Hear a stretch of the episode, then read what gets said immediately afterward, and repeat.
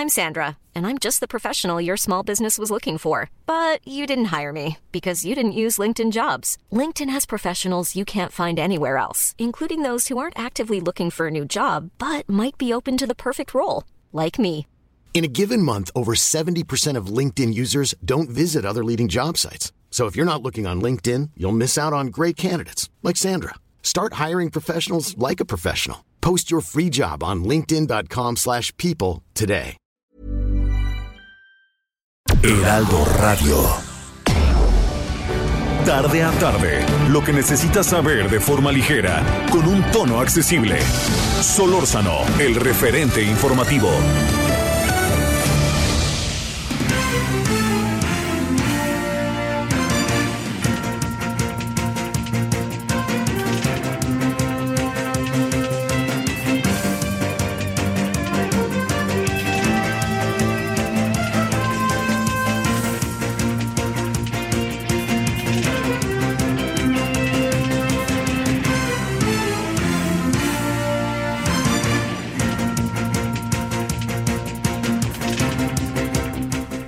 Buenas tardes, aquí andamos a las 17 horas, casi 17 con 1 en la hora del centro. Le agradecemos que nos acompañe en este día, que es eh, lunes. Regresamos después de un proceso, periodo vacacional, pues le diría yo que muy trompicado, ¿no? Por, porque, pues eh, donde uno estuviera, uno tenía que estar auténticamente a las vivas, ¿no? De todo lo que eventualmente pudiera este, pasar por el tema de los contagios, ¿no?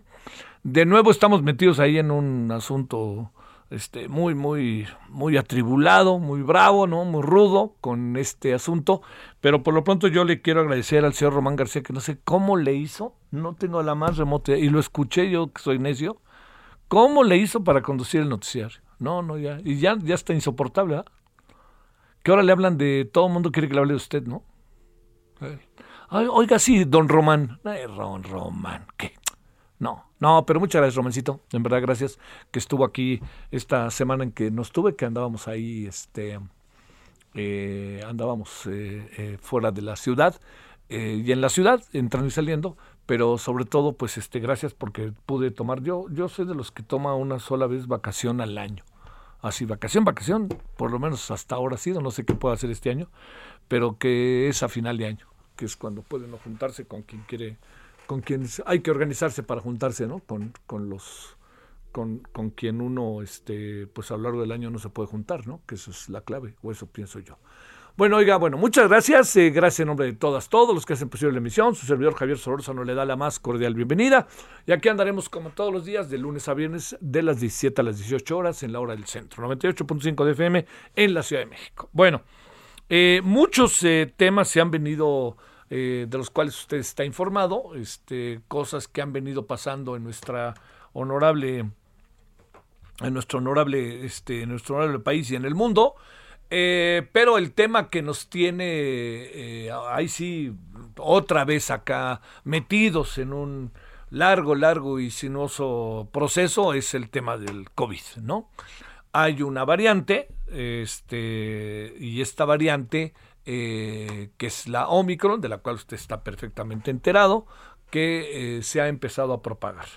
Eh, de, repente el, gobierno ha dado mensajes que parecieran contradictorios, ¿no? Este, si usted no tiene, ni si, si, usted tiene una gripa, seguro es, este, le dicen a uno, COVID, ¿no? Es lo que han venido diciendo. Y el presidente hoy traía una tos, no, más que tos estaba como ronco. Yo lo escuché, no lo escuché tan ronco, pero sí se escuchaba ronco. Y bueno, pues este uno uno quisiera que el presidente estuviera bien. Dijo que se iba a hacer un examen, no nos han, no hemos conocido del examen si ya la prueba más que examen y este lo que es muy importante es que eh, digamos eh, yo alcanzo a apreciar seguramente usted que, que también que en buena parte del país hay una gran cantidad de gente que estamos este, haciéndonos pruebas si nos sentimos eventualmente mal. El gran, el gran asunto, así como en un primer momento eran las pruebas, pruebas que aquí se dijo que no hubiera prueba, que a ver si el efecto rebaño lo que fuera, pero el gran, gran, gran asunto, le diría yo, eh, es el que tiene que ver con, eh, con eh, el tema de, la, de las vacunas. Ahí es donde está en buena medida, le diría yo, la esencia, ¿no? La, el, el, el, el, tema, así le diría. ¿Por qué? Porque no es que con la vacuna no dé, no, claro que sí da y da refuerte, pues ya se ha visto y se ha visto gente que ha estado incluso hospitalizada.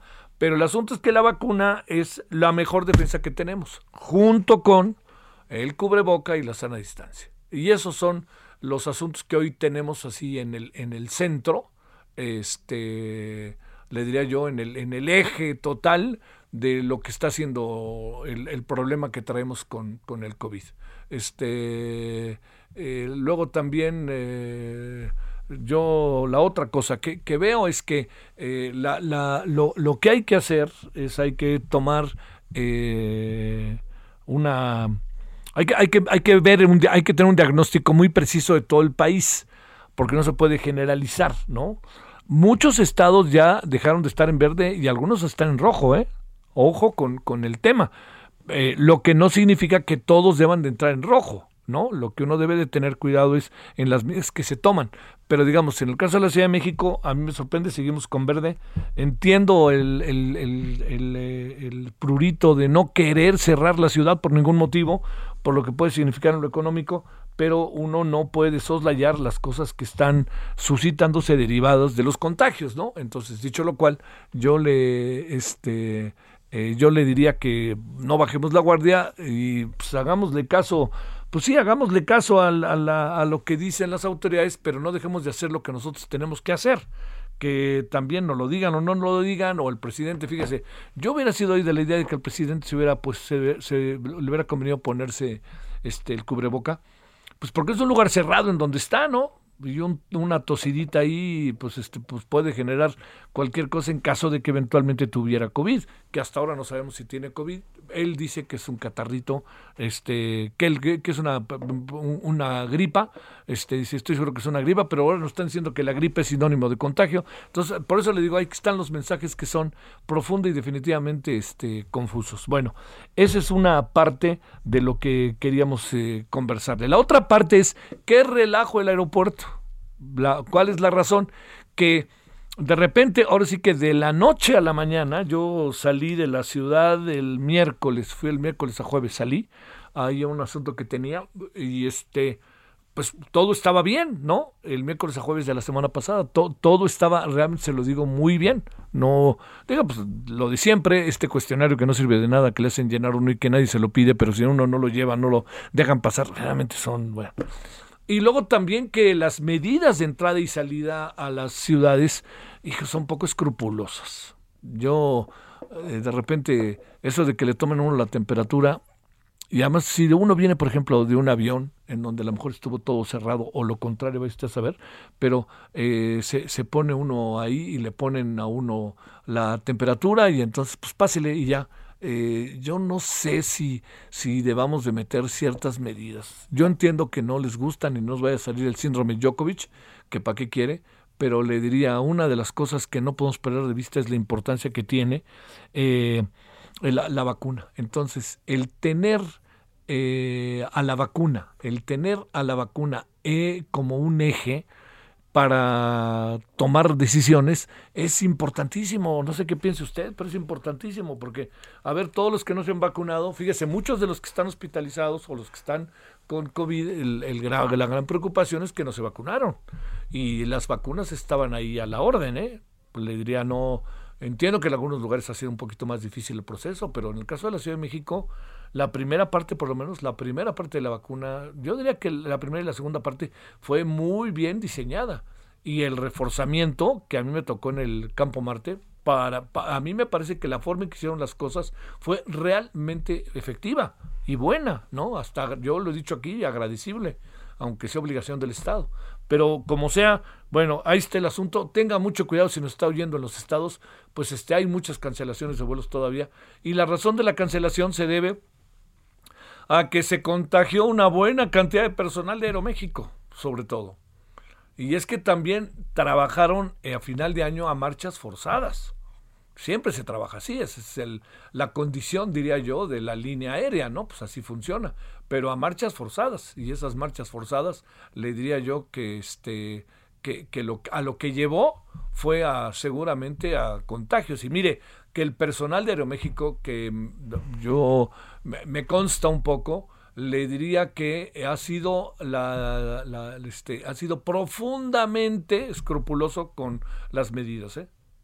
La verdad, si quiere que hable mal de alguien, no, no va a ser este el caso. Lo han hecho escrupuloso con las medidas. Bueno, vamos rápidamente a otro asunto rápido que no quiero pasar por alto. Yo hoy me pregunto si ya hay una corcholata menos. ¿Por qué digo si hay una corcholata menos? Porque me refiero al caso del señor Ricardo Monreal. Yo tengo la impresión de que Ricardo Monreal está poco a poco lo van, lo van a ir haciendo un lado, ¿no?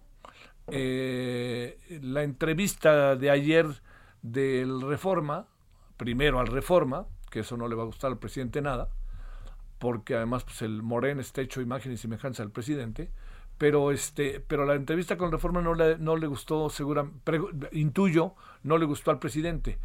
Por entre otras muchas cosas por algunas de las cosas que dijo y también por ser el Reforma. Pero una de las este una de las razones es este planteamiento del radicalismo no que no vienen bien los radicalismos. El presidente no no, no dejó que pasara nada eh luego luego ahí mismo le respondió.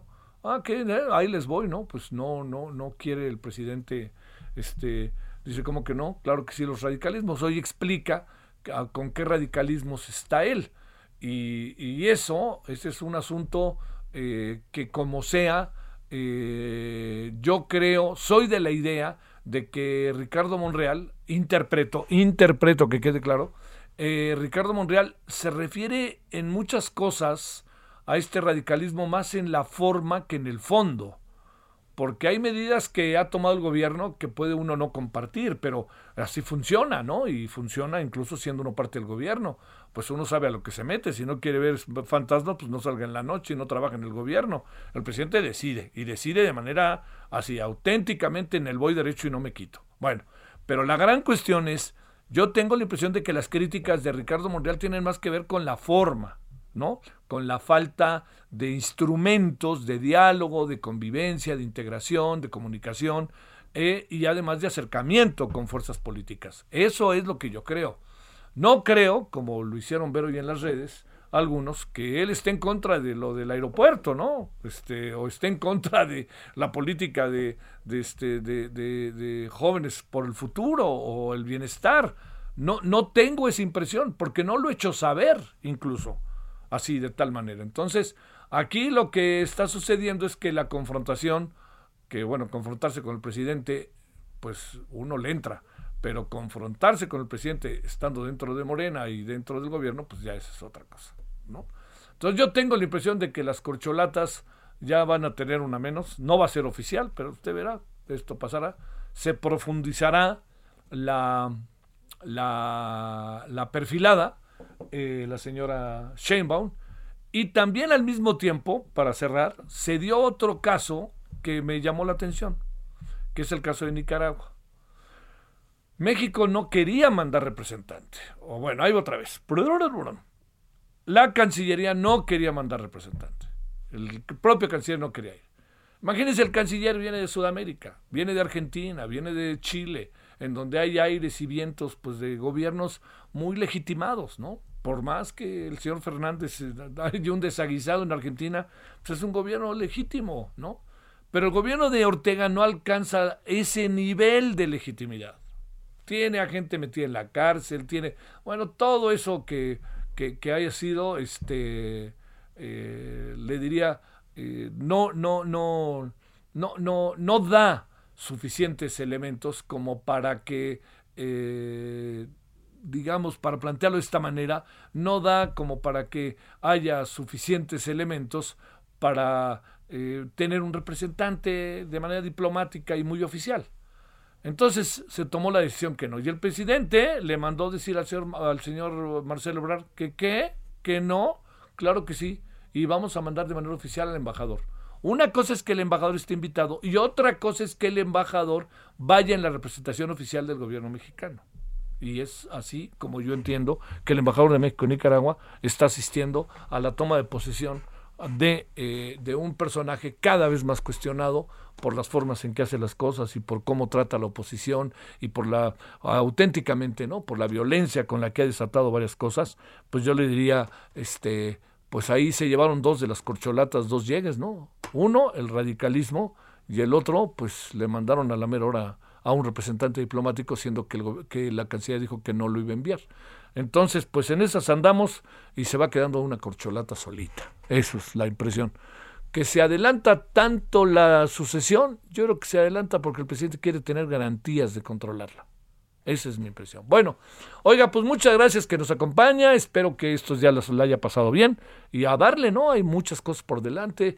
Viene algo padrísimo que ya le contaré luego, la reforma eléctrica, el debate. Está muy bien organizado en la Cámara de Diputados. Muy bien, ¿eh? La verdad, se lo digo, no lo pierda de vista. Éntrele, eh, siga a detalle lo que está ahí pasando. Pero sí, este, le diría, eh, hay algo que no, no, no no, no vayamos a pasar por alto. Es muy importante, mucho, muy importante lo que está sucediendo con lo que va a ser la Cámara de Diputados en el debate sobre la reforma eléctrica. Hasta por el canal del Congreso, y ya le contaré yo, estaré por ahí para darle toda la información y presentaremos un resumen diario aquí y diario también allá en la en la este en el noticiario de la noche. Bueno, en el referente. Bueno, pues aquí andamos, gracias que nos acompaña, 17.16 en la hora del centro, es día de la semana lunes, lunes 10 de enero.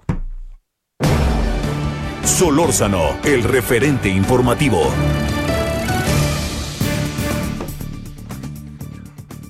Bueno, pues aquí andamos agradeciéndole al doctor Jaime Fandiño, quien es jefe del servicio de otorrinolaringología y cirugía de cabeza y cuello del Hospital Español. Querido doctor, ¿cómo te fue de fin de año? ¿Cómo has estado? Javier, muy bien, muchas gracias. Feliz año para todos. Oye, este, a ver, ¿cómo encontraste el inicio del año? ¿Qué alcanzas a ver? ¿Cómo va el tema de ahí, de lo que tú alcanzas a ver en tu cotidianidad en el hospital, pero también lo que alcanzas a ver en general? ¿Cómo van las cosas? ¿Cómo las encuentras, primero que nada, doctor? Javier, pues mira, es un escenario que esperábamos, veníamos diciendo que otra vez no era momento de hacer muchas fiestas, pero bueno, yo creo que no aguantamos. Y pues tenemos ahora un aumento en contagios a una velocidad nunca antes vista. Me parece que hace un par de días rompimos el récord de más contagios y seguramente en estos días que se regularicen los contagios, lo volveremos a ver que vamos a estar rompiendo récords de contagio. La gran diferencia con el año pasado estriba en dos factores tremendamente importantes y favorables para todos. El primero es eh, la ayuda biológica de que aparentemente este virus Omicron suele ser más suave con la agresión al, al organismo. Y en segundo lugar, las vacunas que están demostrando tener una eficacia muy alta para disminuir número de hospitalizados y de enfermos graves y probablemente de las muertes.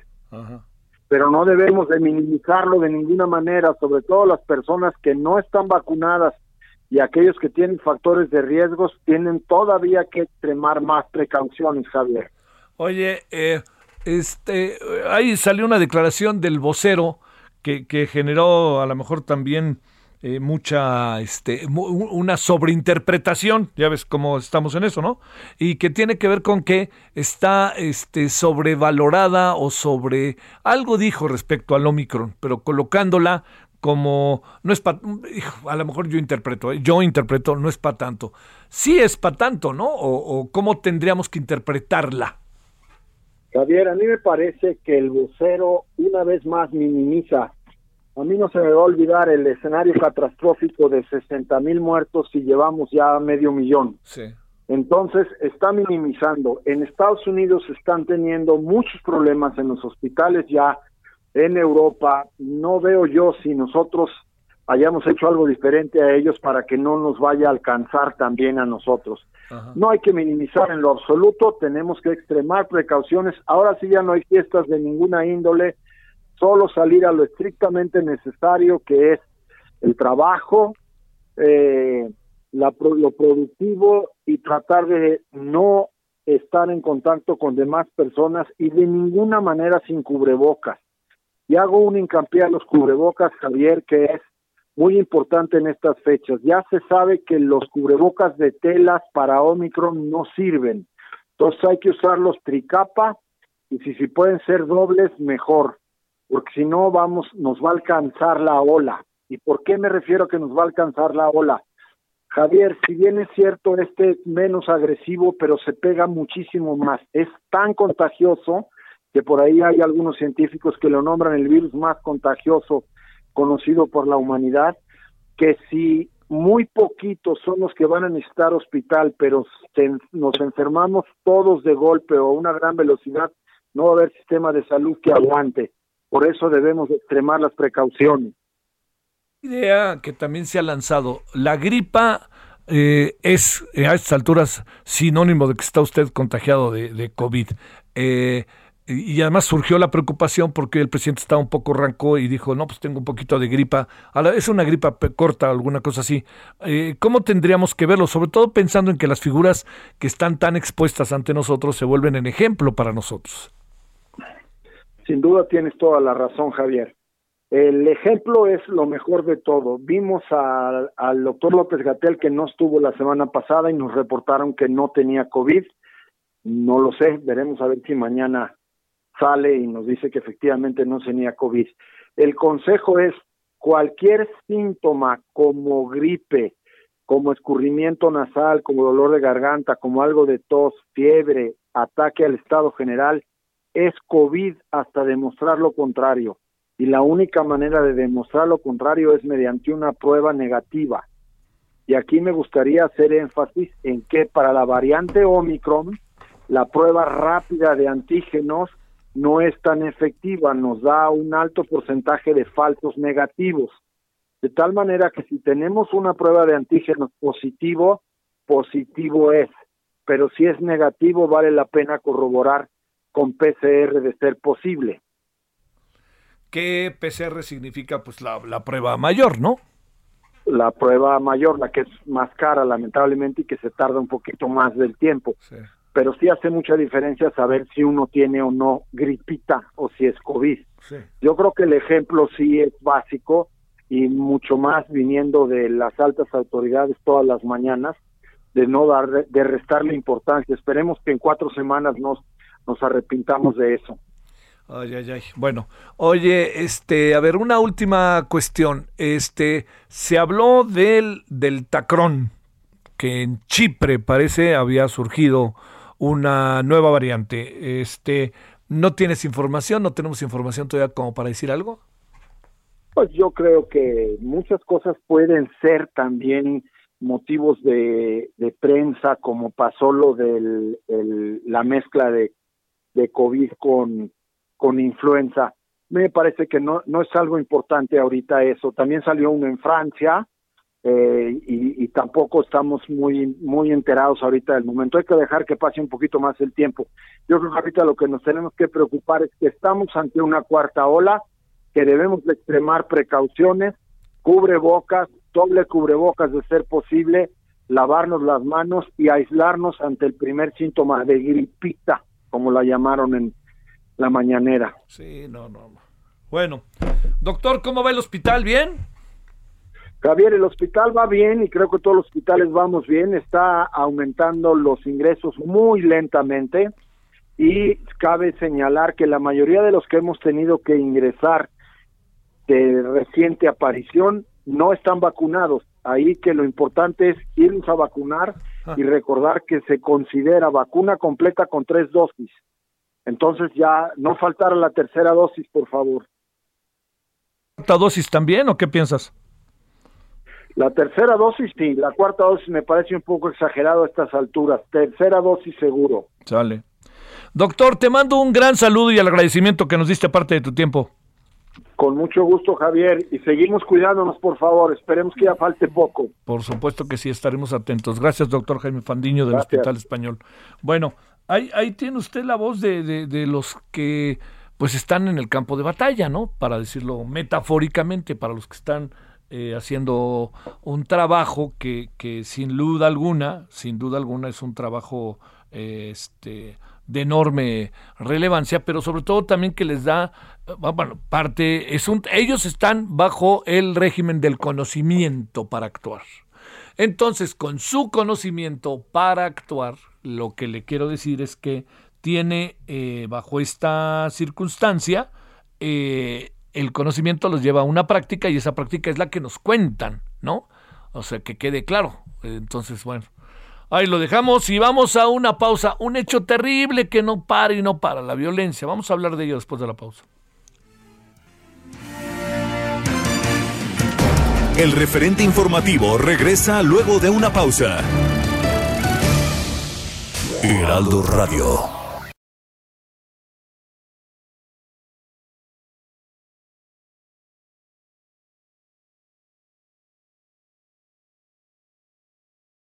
Heraldo Radio. Estamos de regreso con el referente informativo. Millions of people have lost weight with personalized plans from Noom, like Evan, who can't stand salads and still lost 50 pounds. Salads, generally, for most people, are the easy button, right? For me, that wasn't an option. I never really was a salad guy. That's just not who I am. But Noom worked for me. Get your personalized plan today at Noom.com. Real Noom user compensated to provide their story. In four weeks, the typical Noom user can expect to lose one to two pounds per week. Individual results may vary. En el referente informativo le presentamos información relevante. Suprema Corte de Justicia de la Nación admite controversia sobre 140 millones de pesos para Museo de Ciencias Ambientales de la Universidad de Guadalajara. Nuevo León prohíbe eventos sociales y fiestas a funcionarios públicos ante alza de contagios. Al incremento de casos por COVID-19 se suma el aumento de casos por dengue en Sinaloa. 46 mil cuentas vinculadas con el crimen organizado fueron congeladas por la UIF. Jalisco confirma cuatro casos de florona, ajustan regreso a clases presenciales. Todavía no hay saturación hospitalaria en la Ciudad de México, asegura la secretaria de Salud de la capital. San Luis Potosí acumuló 7.000 muertes por COVID-19. Pfizer asegura que tendrá lista en marzo una nueva vacuna contra la variante Omicron de COVID-19. Casos de coronavirus se cuadruplican en Brasil.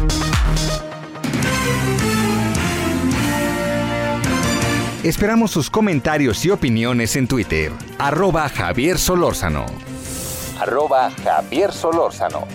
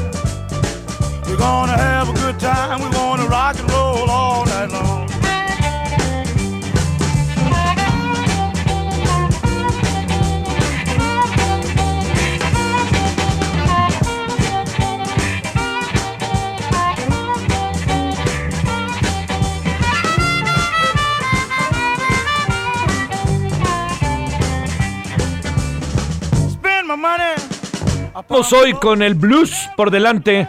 ¿Por qué razón? Porque, bueno, estamos escuchando por lo pronto, déjeme decirle, a la canción que se llama Have a Good Time, un buen tiempo, tener un buen tiempo, un buen rato.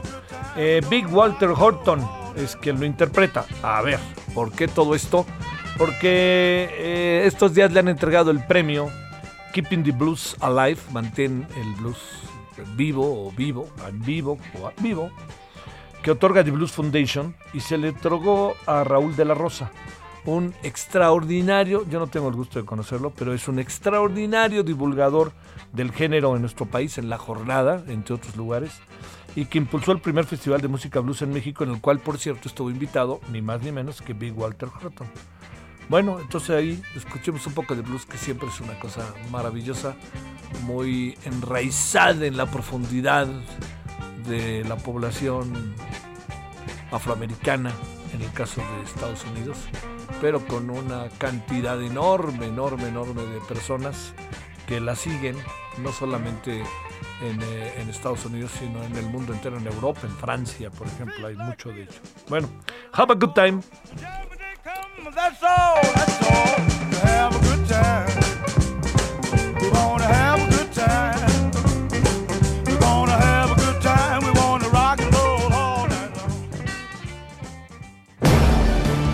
Solórzano, el referente informativo.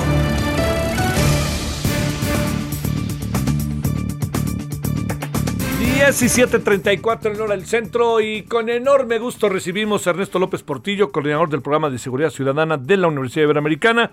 Le recuerdo, es fundador, fue, fundó y dirigió durante un buen tiempo el Instituto para la Seguridad y Democracia Incide y anda escribiendo en diferentes lados, entre otros en Animal Político. Ernesto, ¿cómo has estado? Muy buenas tardes.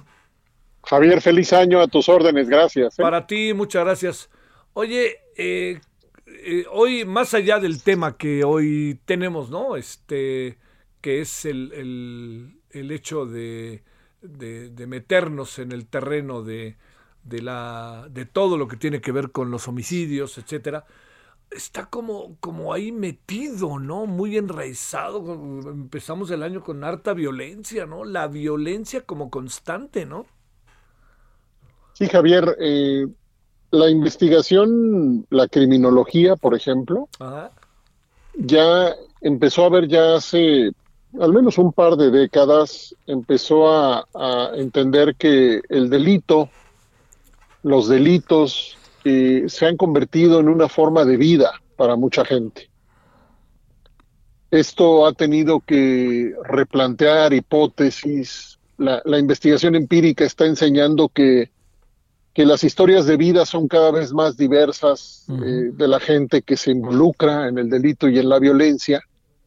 Y desafortunadamente, Javier, esta investigación que nos enseña más y más de, de la complejidad de la violencia no es, no es recogida por las autoridades como, como un insumo de aprendizaje para ver qué se hace, qué se hace con comunidades, familias, eh, vecindarios, barrios, pueblos en donde crece y crece la violencia y se repite en el tiempo la violencia. ¿Qué, ¿Qué es lo que la autoridad tiene que hacer diferente? Bueno, la investigación está proponiendo muchas otras formas, pero desafortunadamente lo que decimos es que la autoridad no está teniendo que demostrar, Javier, y esto es como un absurdo que cuesta trabajo de querer, pero así es. Uh -huh. La autoridad no está teniendo que demostrar que aprende otras formas de abordar la violencia específicamente la violencia homicida, pues eh, México, un país que tiene cinco veces la violencia homicida promedio mundial,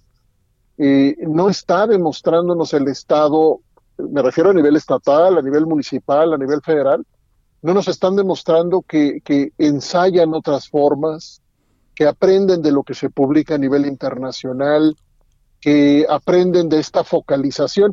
Imagínate, Javier, este dato desde, desde que empezó la escalada de la violencia homicida, Ajá. la violencia ha estado focalizada en buena parte del país, particularmente entre 2007 y 2018, y este es un dato que yo solo recientemente pude conocer.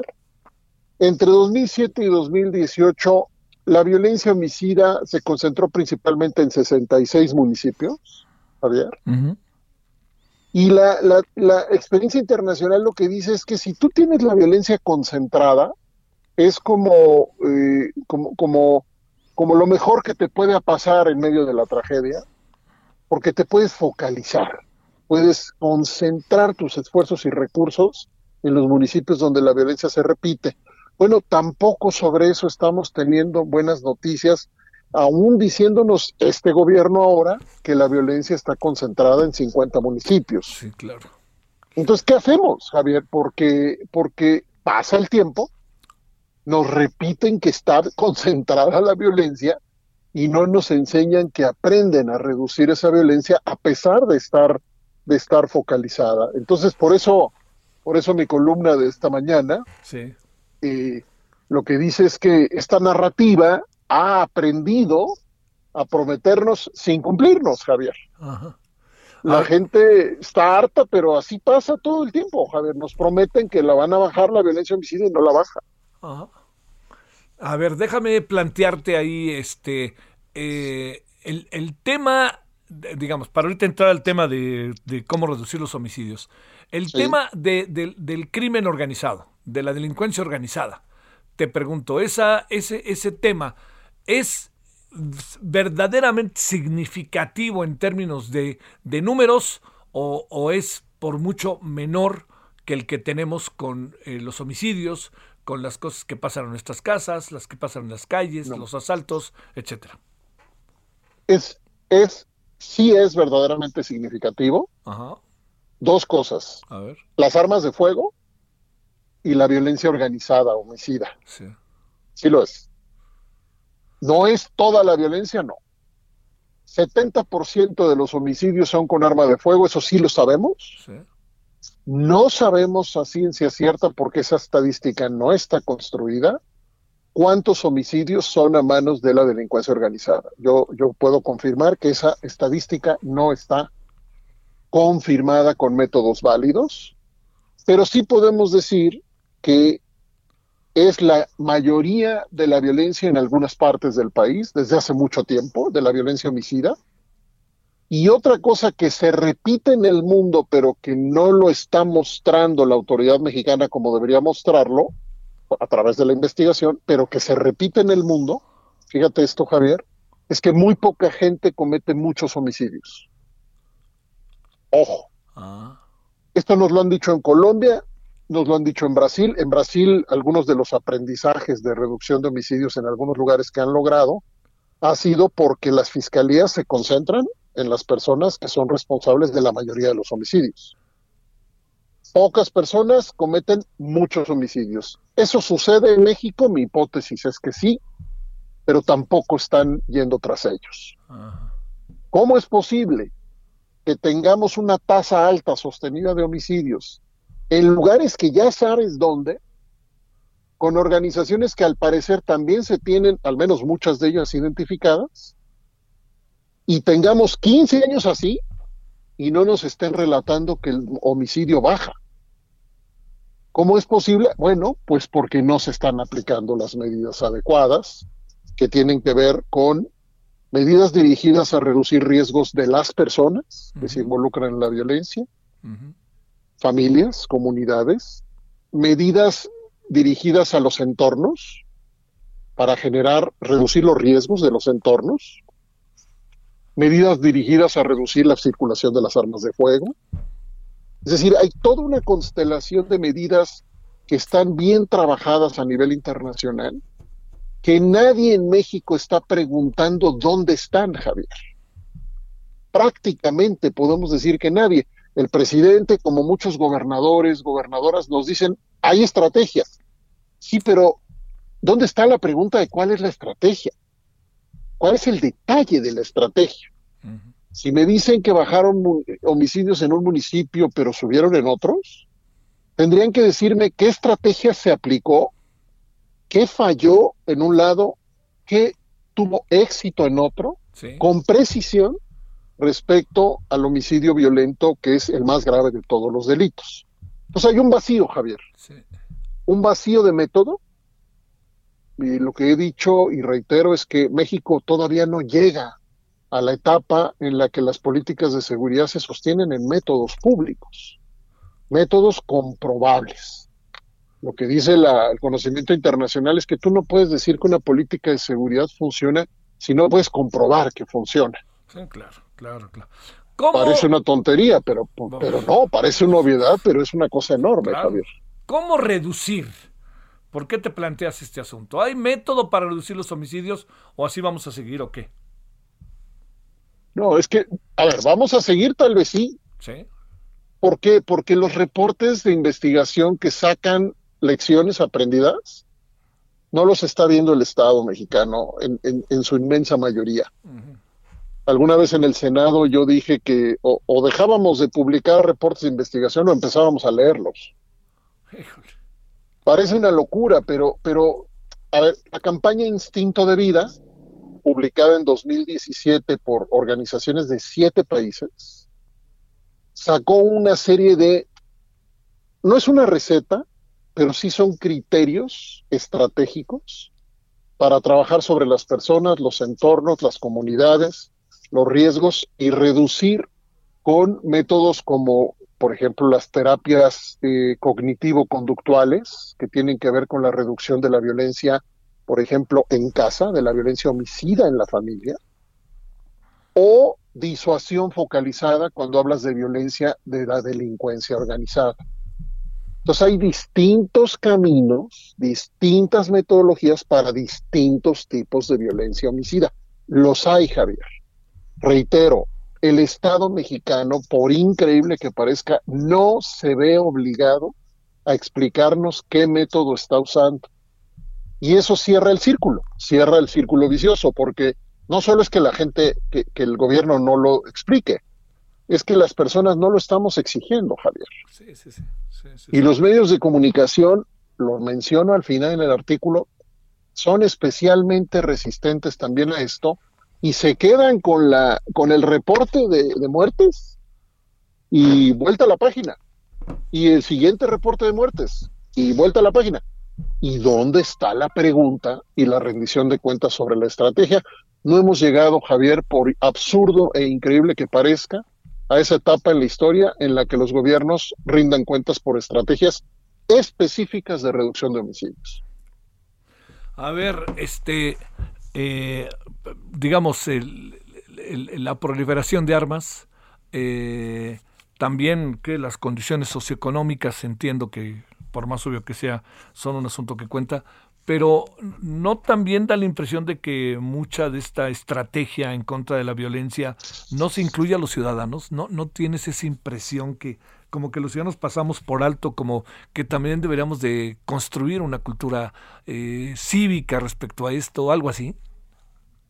Sin duda alguna, Javier. En, en el documento, en la campaña esta que cito, Instinto de Vida, una de las estrategias fundamentales es la es activar a la gente. El problema, Javier, es que esa activación de la gente pasa por cambiar la relación con la autoridad. Es decir, la gente tiene que poder denunciar. Sí.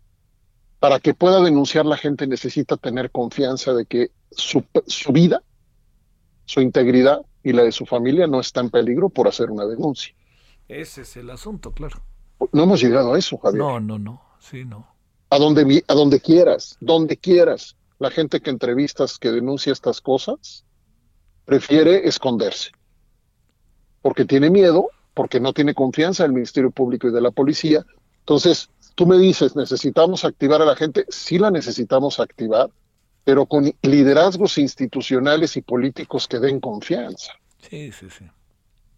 Porque dime quién va a poner el, quien va a arriesgar el pellejo con una denuncia respecto a la delincuencia organizada cuando no le cree que va a ser protegido por parte de la policía y el Ministerio Público.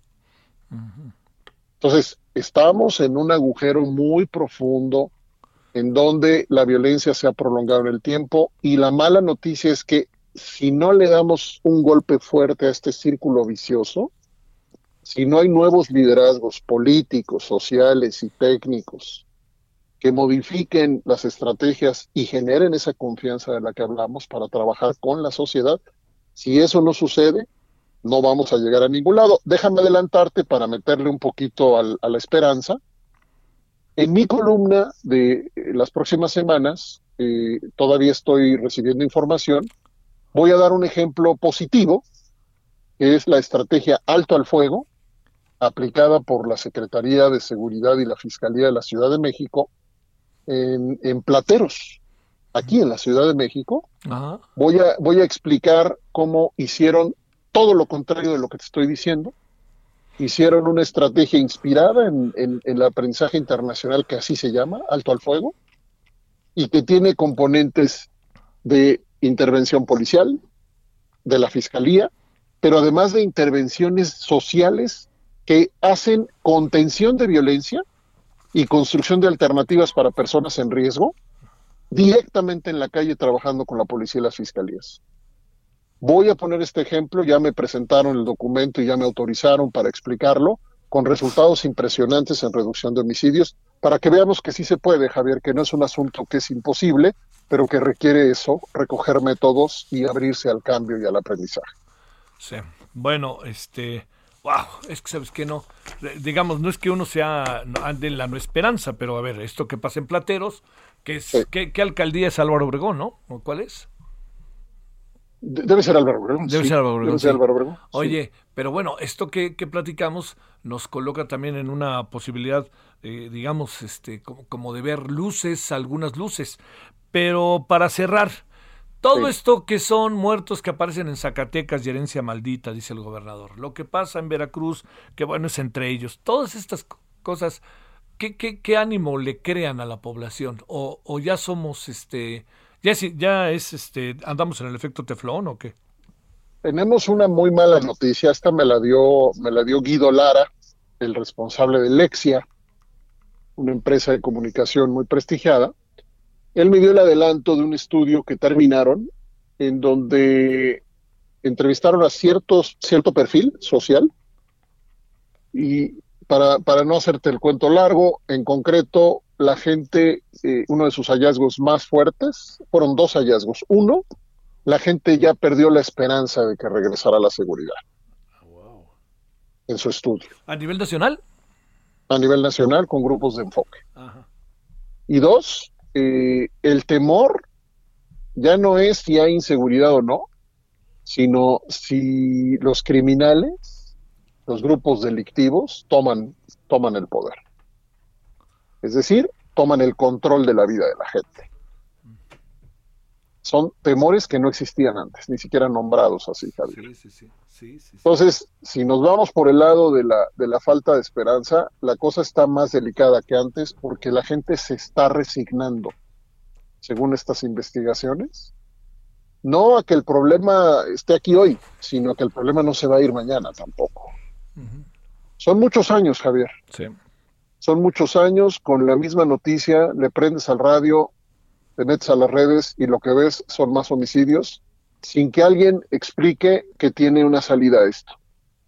Pues ¿quién se queda con esperanza? Pues casi nadie. Pues por eso tenemos que traer el conocimiento internacional y la experiencia y construir alternativas. Yo espero ayudar un poquito a construir esta esperanza con este otro texto que voy a publicar y, y si me lo permites, pues me gustaría platicarlo aquí contigo, eh, con los detalles, con los detalles de qué hicieron diferente. Te mando un gran saludo, mi queridísimo Ernesto López Portillo. Feliz año. Feliz año, mi amigo. Buenas tardes. Hasta luego. Gracias. Ahí tiene usted una mirada que entiendo que es de inicio de año, pero bueno, digamos, la vida no cambió de un día a otro, ¿no? Que quede claro. Pero digamos, este, empezamos, siempre hay una especie de, yo pienso que es falsa esperanza de que las cosas sean distintas de un momento a otro, no hay manera, pero, pero digamos, pues nos viene a corroborar muchas, muchas cosas, ¿no? Muchas cosas. Simplemente eh, nos desaparecimos todos en algún sentido durante algunos días propio del fin de año, pero pues sabíamos que la terca realidad estaría al día siguiente. Nada más le echamos un poquito de esperanza, pero bien a bien sabemos de lo que se trata, ¿no? Bueno, vámonos a las 17.52 en hora del centro. Elia Castillo, ¿dónde andas, Elia? Muy buenas tardes, Javier, ¿cómo estás? Te saludo con gusto a ti, el auditorio, por supuesto. Bueno, te comento que los partidos PAN, PRI PRD que integran la coalición legislativa Va por México en la Cámara de Diputados llamaron al presidente Andrés Manuel López Obrador y a los gobernadores de Zacatecas, David Monreal, de Veracruz, Huitláhuac García y de Morelos, Cuauhtémoc Blanco, a frenar la creciente violencia en dichas entidades originada por el crimen organizado, así como la activación de los protocolos de violencia de género debido al aumento de casos de feminicidio. Te comento que a través de un pronunciamiento conjunto rechazaron la creciente violencia en el país, particularmente en estas entidades. Eh, por parte del crimen organizado acusaron de indolentes a las autoridades federales y estatales que dijeron a pesar de los desplazamientos de miles de elementos de la Guardia Nacional y de las Fuerzas Armadas a estas entidades, a estos estados, pues se han visto ampliamente rebasados con un preocupante incremento de crímenes contra mujeres, destacadamente de feminicidio, señalaron los dirigentes de los tres partidos a través de este pronunciamiento. Fue así como pues llamaron al presidente Andrés Manuel López Obrador y a los mandatarios estatales a frenar de inmediato estas eh, pues este incremento de la violencia en las entidades y en general también en todo el país. Este fue el llamado que hicieron los eh, presidentes de los tres partidos. Javier, este es el reporte que te tengo. Te mando un gran saludo, Elia, muchas gracias. Muy buena tarde. Sí, también el, líder del movimiento Más allá en Morelos presentó ya una denuncia ante la Fiscalía General de la República en contra del gobernador por varios varios asuntos, no varios este, diferentes eh, diferentes eh, delitos, presuntos delitos del, del gobernador. Se murió el señor Gerardo Ruiz Esparza. Él era el secretario de Comunicaciones y Transportes durante el gobierno de Enrique Peña Nieto y es un hombre que siempre estuvo muy cercano al, al propio expresidente Peña. Y este había varios asuntos en los cuales se le estaba persiguiendo, ¿eh? de presunción de delito pero pues bueno, ahora su muerte cambia todo, ¿no? De hablar. Bueno, descanse en paz. Un funcionario que fue muy importante, mucho, muy importante en todo el proceso de la construcción del fallido aeropuerto de Texcoco, ¿no? Él, él, jugaba ahí, era, era de los que podía saber algo, o uno presuponía que podía saber algo. En la noche estamos con el tema de Rápido y Furioso, y en la noche estamos con el tema de COVID, y en la noche le esperamos a las 21 horas en la hora del centro. Todavía hay tarde, Hasta aquí, Solórzano, el referente informativo. Heraldo Radio 98.5 FM, una estación de Heraldo Media Group, transmitiendo desde Avenida Insurgente Sur 1271, Torre Carrachi, con 100.000 watts de potencia radiada.